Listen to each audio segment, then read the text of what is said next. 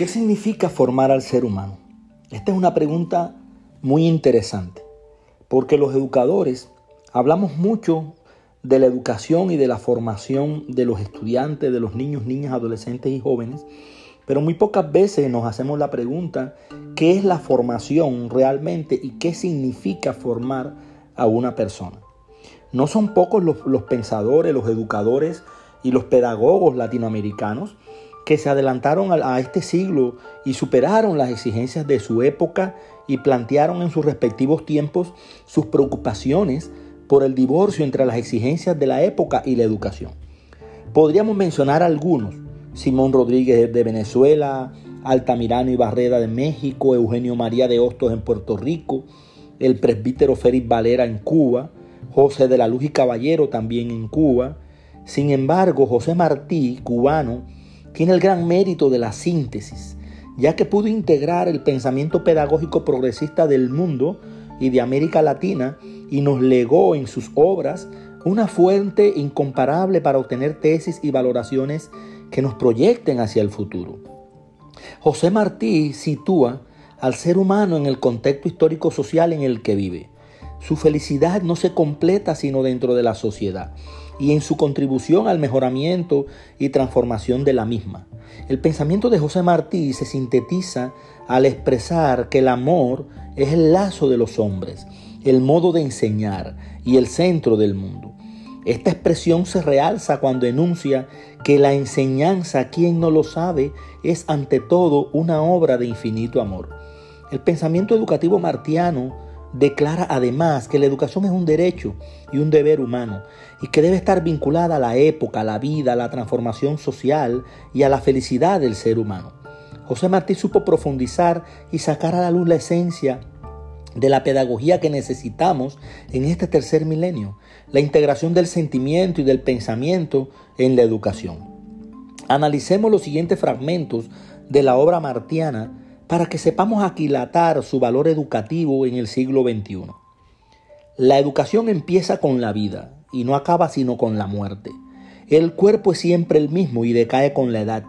La mente cambia sin cesar y se enriquece y perfecciona con los años, pero las cualidades esenciales del carácter, lo original y energético de cada hombre, se deja ver desde la infancia en un acto, en una idea, en una mirada.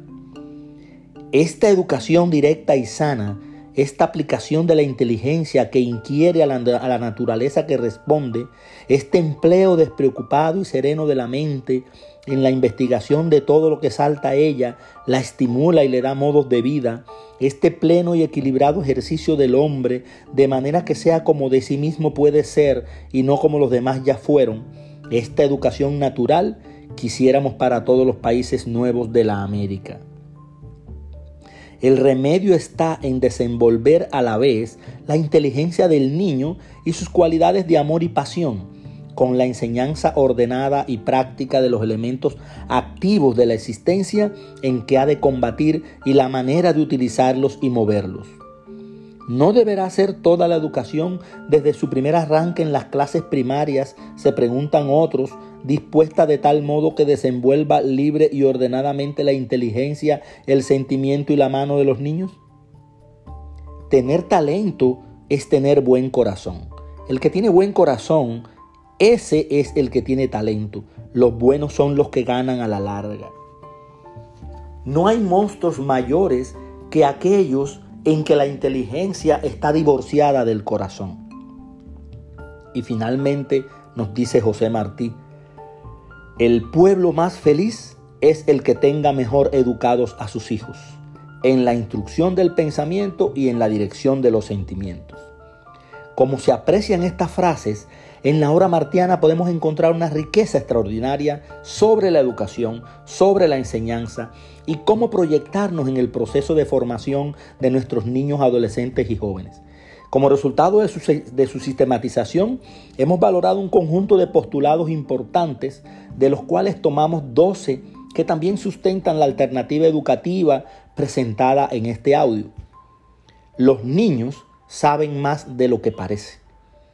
Lo que importa es que el niño quiera saber. No se sabe bien sino lo que se descubre. Que los niños no vean, no toquen, no piensen en nada que no sepan expresar. La mente es como las ruedas de los carros y como la palabra se enciende con el ejercicio. Que cada escuela sea sabrosa y útil. Sin pan se vive, sin amor no. El cariño es la más elocuente de todas las gramáticas.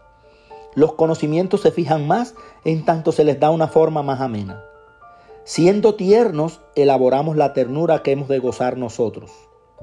Las cualidades morales suben de precio cuando van acompañadas de cualidades inteligentes. El fin de la educación no es hacer el ser humano desdichado, sino hacerlo feliz. La educación, entendida como fenómeno de carácter social, refleja de manera más o menos explícita el grado de desarrollo económico, político y social alcanzado por la humanidad en un periodo histórico concreto. La educación constituye un fenómeno social que se manifiesta en múltiples formas, como praxis social y a niveles sociales totalmente distintos. No se limita a determinada época de la vida ni a una única esfera de la vida. Se manifiesta tanto de forma espontánea como en creciente medida de forma institucionalizada y organizada. De aquí que cualquier análisis sobre la educación debe partir necesariamente del estudio, caracterización de la sociedad en que ella se desarrolla, de sus problemas y contradicciones esenciales que dan lugar y constituyen el fundamento de todo el sistema de educación social. Tradicionalmente se consideró la educación desde la perspectiva individual, esta concepción prácticamente única hasta mediados del siglo XIX establecía como objetivo de la educación el perfeccionamiento de la persona y la posibilidad del logro de su plenitud humana a través del éxito en la vida. El desarrollo de las corrientes filosóficas de finales del siglo XIX dirigió el estudio de los fenómenos de la educación hacia su relación con los procesos de socialización e individualización del ser humano. La pedagogía acusó la nueva dirección y se interesó por la socialización del individuo, tratando de contribuir a la implantación de una sociedad más justa y promover el desarrollo social. Aun cuando no puede considerarse que la educación sea el factor determinante del desarrollo social, hoy se reconoce la influencia en todos los procesos de cambio. La educación es un hecho social, eso nadie lo niega. La educación dada por cada pueblo es hija de sus circunstancias sociales hallándose vinculada a las necesidades a que él se ve sometido y a la idea que se forja de la vida y las personas. En consecuencia, la educación y la enseñanza pueden considerarse manifestaciones específicas de la vida del hombre en todas las esferas de la sociedad, como parte integrante de su verdadero proceso vital, sin que por ello deba considerarse que la educación abarca todas las formas eh, de la mutua influencia de los seres humanos. Siendo entonces la educación una forma determinada del comportamiento social, y por tanto un tipo específico de relación social, su estudio no puede realizarse sino a partir de las condiciones sociales que le dan origen, que constituyen el marco histórico concreto de su existencia y de su desarrollo. Las relaciones entre la educación y la sociedad deben analizarse en dos planos diferentes entre sí. En primer lugar, la influencia de la sociedad como base objetiva del proceso de educación del individuo con el fin de lograr su integración al contexto social y en segundo lugar la influencia de la educación en el proceso de desarrollo de la sociedad, entendiendo a la primera tanto como factor de progreso económico y científico-técnico de la sociedad, como también factor de desarrollo de la cultura, de los valores éticos y en definitiva del crecimiento espiritual de la misma sociedad. La educación es a la vez producto de la sociedad y productora de esa misma sociedad. De esta manera las influencias entre la sociedad y la educación solo pueden entenderse como una interacción recíproca, una interdependencia que se manifiesta compleja y diversa. Dice José Martí, educar es depositar en cada hombre toda la obra humana que le ha antecedido. Es hacer a cada hombre resumen del mundo viviente hasta el día en que vive. Es ponerlo a nivel de su tiempo para que flote sobre él y no dejarlo debajo de su tiempo con lo que no podrá salir a flote. Es preparar al hombre para la vida. Resulta evidente que en este pensamiento se percibe la idea sobre la educación para la vida, la cual tiene amplia vigencia en Latinoamérica, de modo que se debe enseñar al hombre a que comprenda su época, que sea capaz de ser dinámico y creativo para que pueda salir a flote en la solución de problemas sociales en que vive. Martí precisó también las características generales de la educación. Planteó que la educación debía estar relacionada con la época y que debe ser objetiva, científica, desarrolladora. La educación es un proceso conscientemente organizado, orientado, dirigido, sistematizado sobre la base de una concepción pedagógica determinada que se plantea como un objetivo más general la formación multilateral y armónica del educando para que se integre a la sociedad en que vive y la transforme. El núcleo esencial de esa formación ha de ser la riqueza moral. En efecto, la educación no puede ser un proceso espontáneo. Por el contrario, debe estar organizado, dirigido, sistematizado, sobre la base de una concepción pedagógica determinada cuya finalidad o meta es la formación del estudiante. O sea que la educación es un fenómeno práctico, praxiológico, la pedagogía es la teoría de la educación y la formación es el resultado de la educación. De esta forma, cuando se habla de formación, se está expresando la idea del equilibrio y la proporcionalidad que, debe existir eh, en cada uno de, los componentes del desarrollo integral del ser humano. La dimensión afectiva, la dimensión cognitiva, la dimensión instrumental o praxiológica. Esta formación tiene como núcleo básico o como eje esencial la riqueza moral y debe tener como objetivo integrarla a la sociedad en que vive para que contribuya a la transformación de esta mediante la práctica de sus valores y asumiendo actitudes consecuentes basadas en sus afectos, emociones, sentimientos positivos. La formación humana es el proceso a través del cual se, entrelazan, se entretejen las configuraciones cerebrales formando así sistemas de configuraciones afectivas, cognitivas e instrumentales que le permiten al ser humano crear y modificar nuevas redes y circuitos de comunicación neuronal en función de facilitar un aprendizaje autónomo, auténtico y sobre todo neuroconfigurador. Partiendo de esto, uno de los objetivos de la educación actual en el siglo XXI debería ser eh, formar buenos aprendices autónomos, o sea, gente que tiene la habilidad y la motivación para aprender por sí misma más que el de llegar a, formar individuos que adquieran mucho conocimiento pero que no saben cómo utilizarlo. ¿Cómo lograr entonces que las organizaciones educativas aprovechen y desarrollen de manera suficiente toda la experiencia afectiva, volitiva, eh, axiológica y cognitiva que tiene el estudiante? ¿Qué hacer para que el estudiante cumpla en la institución educativa los sueños, anhelos y expectativas que se ha formado sobre ella en el periodo preparatorio a su ingreso? ¿Cómo lograr que el estudiante se autoestime, se respete a sí mismo como individualidad, se autocontrole, respete los derechos de los demás y se relacione adecuadamente con quienes los rodean? ¿Cómo mantener el interés del estudiante por descubrir el porqué de cada hecho y fenómeno de la vida que le rodea y mantenga vivo el talento, la espontaneidad, la creatividad, la originalidad que demostró tener en edades tempranas, por ejemplo? ¿Cómo puede una escuela desarrollar a, nivel, a un nivel cualitativamente superior el mundo sentimental, emocional e intelectual del estudiante y su manera de actuar?